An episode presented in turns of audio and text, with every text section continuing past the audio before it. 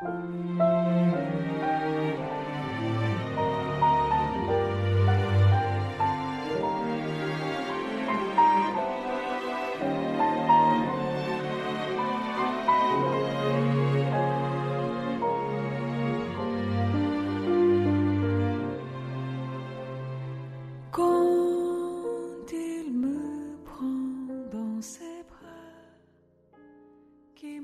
大家好，这里是荔枝 FM 幺八零八四，昨天的你的现在的未来，我是主播背着吉他的蝙蝠女侠。前些天呢，一个新浪微博的网友给我留言说，希望可以听到一些生活上的事，这样显得亲切一些。嗯，今天就给大家分享一下最近的感想。昨天去健身房跑步。照常会在跑完之后去到阅览室压压腿放松放松。这个阅览室的构造其实很奇怪，是由一个图书馆和舞蹈室结合起来的，一般没什么人会去。昨天满头大汗的进去之后，发现偌大的房间坐了两个女孩子，一个人在认真的看着书，就那样静静的坐着，时不时还做些笔记，沉浸在自己的世界里。另一个女孩子呢，坐在了房间的那头，桌上摆着 iPad，放着韩剧，戴着耳机吃着她的外卖麻辣烫，也是沉浸在自己的世界里。看到这个场景，我小声的笑了一下，走到镜子前开始压腿。我在想，我们每个人都有自己的生活方式，我们就这样日复一日的过着，有时候一个人，有时候有人陪伴。然而那个时刻，我们三个人，三个陌生的人，三个世界，我们都享受着自己一个人的时光。我们往往在那个时候做着自己喜欢的事情，脑子里闪现着一些片段，可能在想象着某些作家的生活，可能在想着男二号那么好，女主为什么不选他，也可能像我一样想着写一些歌词。生活真的可以很精彩，哪怕一个人。总是不能理解，有一些女孩子什么事都需要有人陪着。我想，我们都是需要独立自主些的。或许也只有在那个独立自主的世界里，我们才能做自己。偶尔小小的挥霍一下时光，放松放松也是好的。别急着赶路，别把自己逼太紧。送给自己，也送给你们。呃，今天这个初次改版说的有些多了。还是给大家带来今天的文章，来自张嘉佳的《青春里没有返程的旅行》。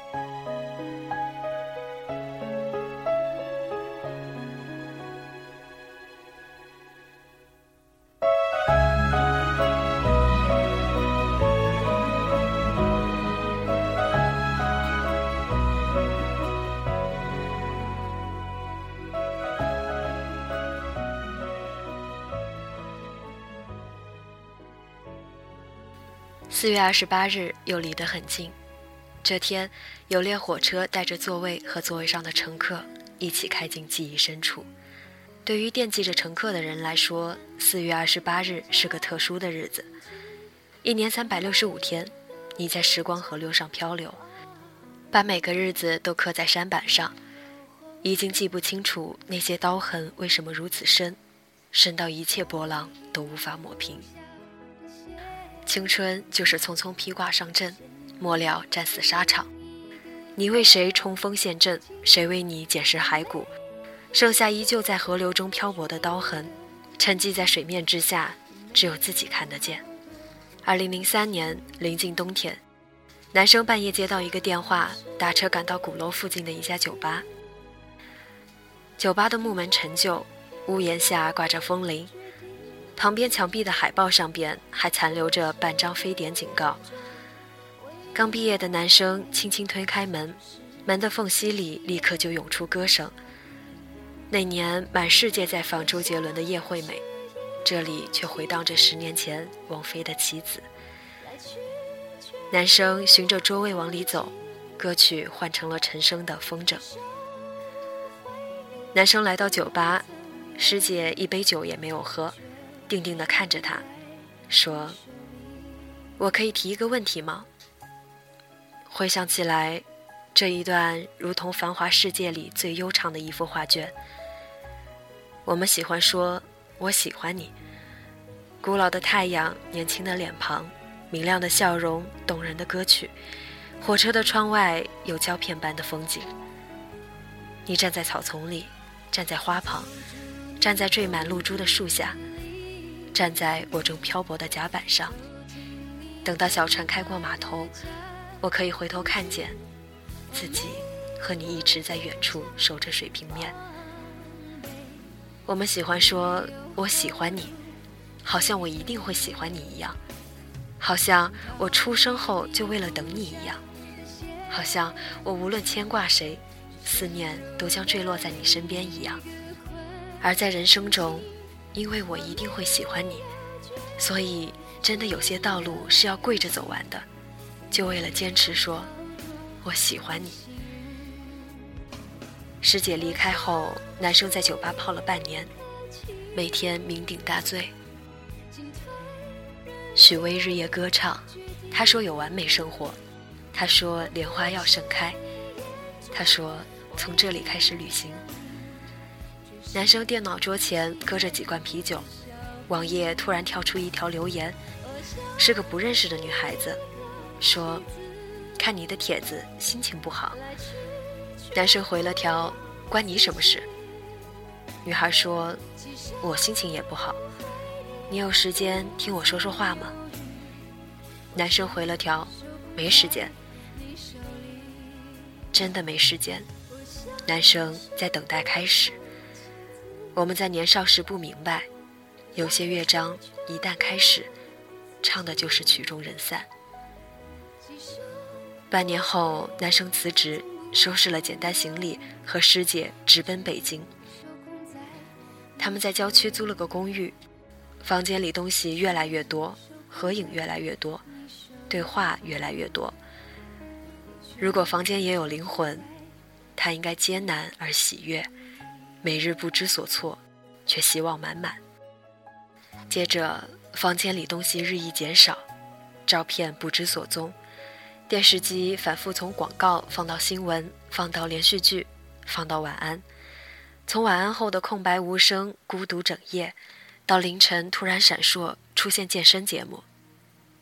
这里，从此是一个人的房间。二零零四年北京大雪，男生在医院门口拿着自己的病历，拒绝了手术的建议，面无表情，徒步走了二十几公里，雪花慌乱的逃窜，每个人打着伞，脚步匆忙，车子迟缓前行，全世界冷得像一片恶毒的冰刀。男生坐在十几楼的窗台，雪停后的第三天，电话一直响，没人接。想到自动关机。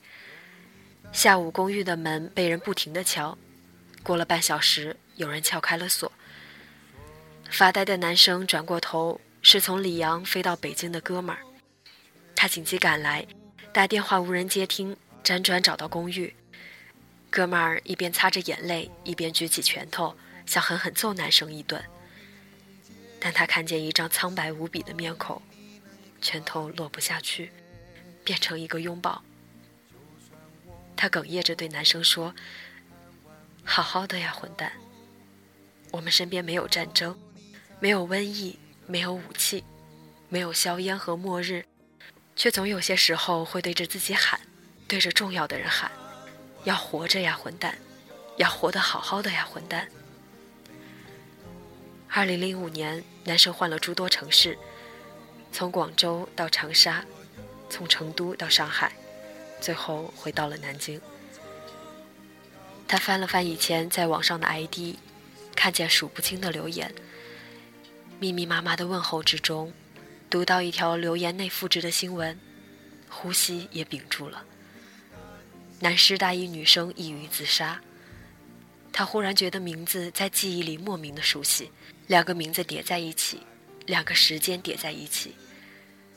在很久以前，有个女孩在网上留言说：“看你的帖子，心情不好。”男生回了条：“关你什么事？”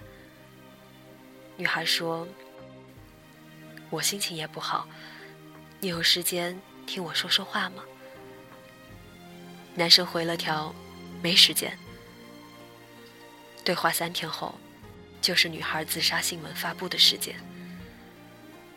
到现在，男生都认为，如果自己当时能和女生聊聊，说不定他就不会跳下去。这是生命之外的相遇，线条并未相交，滑向各自的深渊。男生只能在记忆中参加一场素不相识的葬礼。男生写了许多给师姐的信，一直写到二零零七年。读者不知道信上的文字写给谁，每个人都有故事，他们用作者的文字当做工具，想念自己。二零零七年，喜欢阅读男生文字的多燕，快递给他一条手链。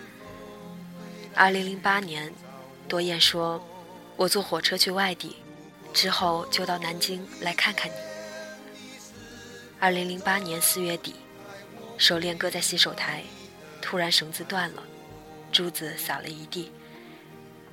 五月一日十七点三十分，化妆师推开门，傻乎乎地看着男生，一脸惊悚：“你去不去天涯杂谈？”男生莫名其妙：“不去。”化妆师说：“那你认不认识那里的板斧？”男生摇头：“不认识。”化妆师说。奇怪了，那个板父在失事的火车上不在了。板友去他的博客悼念，我在他的博客里看到你的照片，深更半夜的吓了我一跳。男生手脚冰凉。那你记得他叫什么名字吗？化妆师说，好像叫多燕什么的。男生坐下来，站起来。坐下来，站起来。终于明白自己想干嘛，想打电话。男生背对着来来去去的人，攥紧手机，头皮发麻，拼命翻着电话本，从 A 翻到 Z，可是要打给谁？一个号码都没拨，只是把手机放在耳朵边上，然后安静的等待有人说喂。没人说喂，那就等着。把手机放下来。发现走过去的人都很高大，怎么会坐在走廊里？拍档问：“是你的朋友吗？”男生说：“嗯。”拍档说：“哎呀，连我的心情都不好了。”男生说：“太可怕了，人生无常。”拍档问：“那会影响你台上的状态吗？”男生说：“我没事。”接着，男生继续翻着手机，拍档和化妆师继续聊着人生无常。五月一日十八点三十分，直播开机。拍档说：“欢迎来到我们节目现场，今天呢来了三位男嘉宾，三位女嘉宾，他们初次见面，也许会在我们现场擦出爱的火花，到达幸福的彼岸。”男生脑中一片空白。恍恍惚惚可以听到他在说话，那自己也得说，不能让他一个人说。男生听不见自己在说什么，他侧着脸，从拍档的口型大概可以辨认，因为每天流程差不多，所以知道他在说什么。拍档说：“那让我们进入下一个环节，爱情问一问。”男生跟着他一起喊，觉得流程熟悉。对呀，我每天都在喊，可是我接下来该干什么？男生不知道，就拼命说话，但是看不到自己的口型，所以男生不知道自己在说什么。男嘉宾和女嘉宾手牵着手，笑容绽放。男生闭上了嘴巴，他记得，然后就是结尾，直播结束了。五月一日十九点三十分，男生启动车子，北京的朋友要来，得去约定的地方见面，请客吃饭。开车去新街口，车刚开到单位铁门就停住了。男生的腿在抖，脚在发软。踩不了油门，踩不下去了。为什么踩不下去啊？也喊不出来，然后眼泪就哗啦啦掉下来了。油门踩不下去了，男生趴在方向盘上，眼泪哗啦啦的掉。五月一日十九点五十分，男生明白自己为什么在直播的时候一直不停的说话，不停的说话，因为眼泪一直在眼眶里打转。不说话，泪水就会涌出眼眶。五月二日一点零分，朋友走了，男生打开第二包烟，点着一根，一口没吸，架在烟灰缸的边沿。他搁在那里，慢慢烧成灰，烧成长长一段。长长的烟灰折断，坠落下来，好像一定会坠落到你身边的思念一样。烟灰落在桌面的时候，男生的眼泪也正好落在桌面。多燕说要到南京来看他，也许这列火车就是行程的一部分。车厢带着多燕一起偏离轨道，一旦偏离，你看得见我，我看不见你。如果还有明天，要怎么说再见？男生最讨厌汽笛的声音。因为预示着离别。多言还没有到达南京，他就哭成了泪人，连听一声汽笛的资格都没有。书本刚翻到扉页，作者就说了声再见。多言郑重的提醒：这手链是要用矿泉水泡过才能戴的，戴左手和戴右手的讲究不同。但还没来得及泡一下，它就已经散了。如果还有明天，要怎样装扮你的脸？新娘还没有上妆，眼泪就打湿了衣衫。据说多燕的博客里有男生的照片。男生打开的时候已经是五月四日一点，到这个时候才有勇气重新上网，才有勇气到那个叫做天涯杂谈的地方，才有勇气看到一页页的悼念的帖子。然后跟着帖子，男生进了多燕的博客，在小小的相册里，有景色翻过一页一页，景色翻转，男生看到了自己，那个穿着白衣服的自己，牵着多燕小说结尾的自己，弄散多燕手链的自己，那个自己就站在多燕博客的一角，而另一个自己在博客外。泪流满面，台阶边的小小的花被人踩灭。无论它开放的有多微弱，它都准备了一个冬天。青草弯着腰歌唱，云彩和时间都流淌的一去不复返。阳光从叶子的怀抱里穿梭，影子斑驳，岁月晶莹。脸庞是微笑的故乡，赤足踏着打卷的风。女子一抬手，花开薄雾飘荡，有芦苇低头牵住汩汩的河流。山是青的，水是碧的，人没有老去就看不见了，居然是真的。二零零九年搬家，男生翻到一份泛黄的病历，或者上面还有穿越千万片雪花的痕迹。二零一零年搬家。男生翻到一盒卡带，十年前有人用钢笔穿进卡带，一圈圈旋转，把被拉扯到外边的磁条重新卷回卡带。那年，从此三十岁生涯。二零一一年，回到二零零三年冬天的酒吧，那儿依旧在放着王菲和陈升，听着歌，可以望见隐隐绰绰中。小船飘到远方。二零一二年五月，我坐在小桥流水的街边，满镇的灯笼，水面荡漾，泛起一轮轮红色的暗淡。我走上桥，突然觉得面前有一扇门，一扇远在南京的门。我推开门，一扇陈旧的木门，屋檐下挂着风铃，旁边墙壁的海报上边还残留着半张非典的警告。刚毕业的男生轻轻推开门，门的缝隙里立刻就涌出歌声。那年满世界在放周杰伦的《叶惠美》，这里却回荡着十年前王菲的《棋子》。男生循着桌位往里走，歌曲换成了陈升的《风筝》。有张桌子，一边坐着男生，一边坐着女生。女生说：“我可以提一个问题吗？”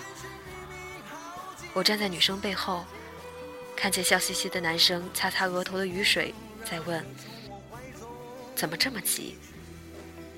女生低头说：“我喜欢一个人，该不该说？”男生愣了一下，笑嘻嘻地说：“只要不是我，就可以说。”女生抬起头说：“那我不说了。”我的眼泪一颗颗流下来，我想轻轻地对男生说：“那就别再问了，因为以后房间里的东西会日益减少，照片不知所踪，电视机通宵开着，而一场大雪呼啸而至，然后你会一直不停地说一个最大的谎言，那就是母亲打电话问过得怎么样。”你说很好，我的眼泪不停的掉。我喜欢你，你喜欢我吗？我喜欢你，好像我一定会喜欢你一样，好像我出生后就为了等你一样，好像我无论牵挂谁，思念都将坠落在你身边一样。我一定会喜欢你，就算有些道路是要跪着走完的。面前的男生笑嘻嘻地对女生说：“没关系，我知道你担心什么，是有很多艰难的问题。那么，我带你去北京。”女生说：“我想对女生说：“别轻易说好，以后他会伤害你，你会哭得让人心疼，然后深夜变得刺痛，马路变得泥泞。”城市变得冷漠，重新可以微笑的时候，已经是八年之后。女生说：“你要帮我。”男生说：“好。”女生说：“不要骗我。”男生说：“好。”青春原来那么容易说好，大家说好，时间说不好，你们说好。酒吧唱着悲伤的歌，风铃反射路灯的光芒，全世界水汽朦胧。你们说好，这扇门慢慢关闭，而我站在桥上，怀里有订好的回程机票，我可以回到这座城市，而时间没有返程的轨道。我突然希望有一秒永远停滞，哪怕之后的一生就此消除。眼泪留在眼角，微风抚摸微笑，手掌牵住手指，回顾变为回见。从此，我们定格成一张相片，两场生命组合成相框，漂浮在蓝色的海洋里。纪念二零零八年四月二十八日，纪念至今未有妥善交代的 T 幺九五次旅客列车，纪念写着博客的多燕。纪念多燕博客中的自己，纪念博客里孤独死去的女生，纪念苍白的面孔，纪念我喜欢你，纪念无法参加的葬礼，纪念青春里的乘客和没有返程的旅行。我以为我会报复，但是我没有。当我看到我深爱过的男人，竟然像孩子一样无助，这何尝不是一种领悟？让你把自己看清楚，被爱是奢侈的幸福，可惜你从不在乎。啊，一段感情就此结束。啊，一颗心眼看要荒芜，我们的爱若是错误，愿你我没有白白受苦。若曾真心真意付出，就应该满足。啊，多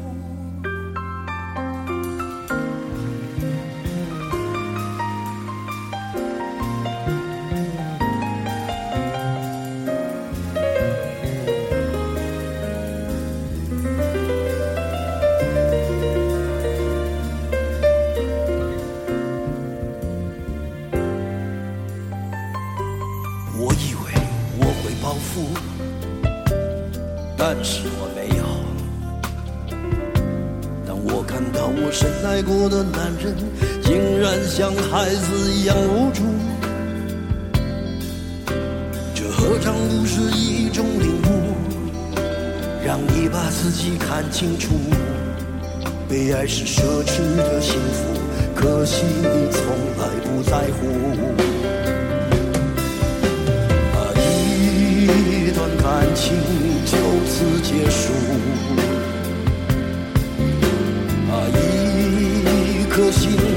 看要荒芜。